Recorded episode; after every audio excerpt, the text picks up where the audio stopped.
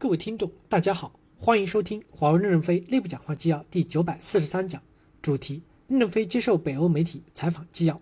本文刊发于二零一九年十月十五日。接上文，记者提问：您觉得五 G 和人工智能会怎样的改变社会以及我们的生活呢？任正非回答说：这个问题太复杂了，我个人的知识结构还不足以能回答这个问题。举两个例子：一是中国某个地区有五百公顷的土地是无人农场，完全用人工智能管理生产的农场。二是有一个矿山在东北，但是挖矿的操作者在上海。如果再一次发生像切尔诺利诺贝利核电站爆炸这件事情时，就不需要六十万苏联军人去牺牲，可以用人工智能操纵机器人方式去抢救核电站。苏联军人的牺牲精神，至今人类都要流泪的。第一个冲上去用铁锹铲土的是一名中将，每个人的抢险时间只有四十五秒，超过四十五秒就可能产生致人死亡的伤害，因此。六十万军人，几千的直架直升机运土去掩埋。不知道你们是否参观了我们的手机生产线？就像发现生产线上很少的人工，这不是这还不是完全的人工智能，只是部分人工智能的生产。如果欧洲大量采用这种方方式，只需要很少的人工就能产生非常多的产品，这时候收益率就会提高，劳动回报率就会增加，社会矛盾也不存在了。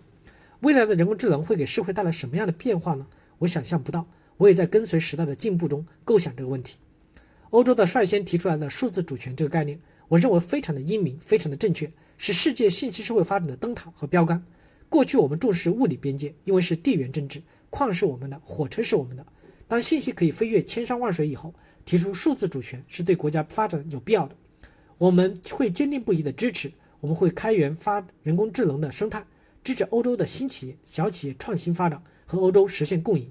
而不是我们独家获得利益。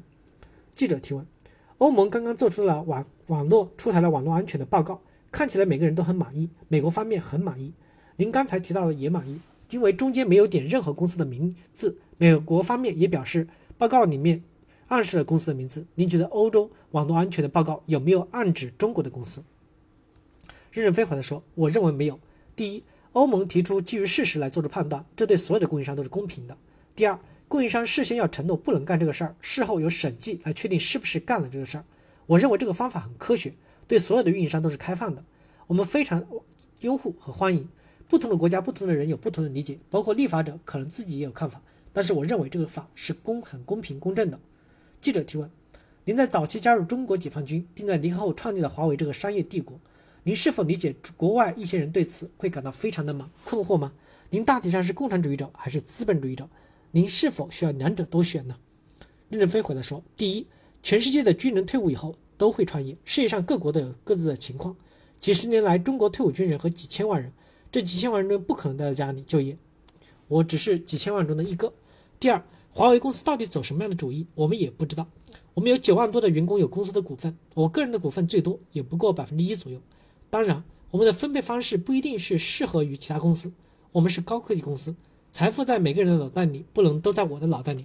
如果把我的利都给我，大家都跑光了，实际上什么都没有了。所以我们要按照大脑，大家脑袋里面的重量，每人分一分股份，形成我们的这这种主义，可能就是不三不义的主义。不知道怎么定义，我们认为这是员工的资本主义。记者提问：至少在未来的几年中，关于公司、工会和利益相关者的决定，实际上是否还是由您来做出呢？任正非回答说。现在实际上运作权不在我手里，我也不会管太具体的事情。运作的事情应该是董事会在管理。我在重大问题上有否决权，但是至今没有否决过。我们之间是有磋商的。感谢大家的收听，敬请期待下一讲内容。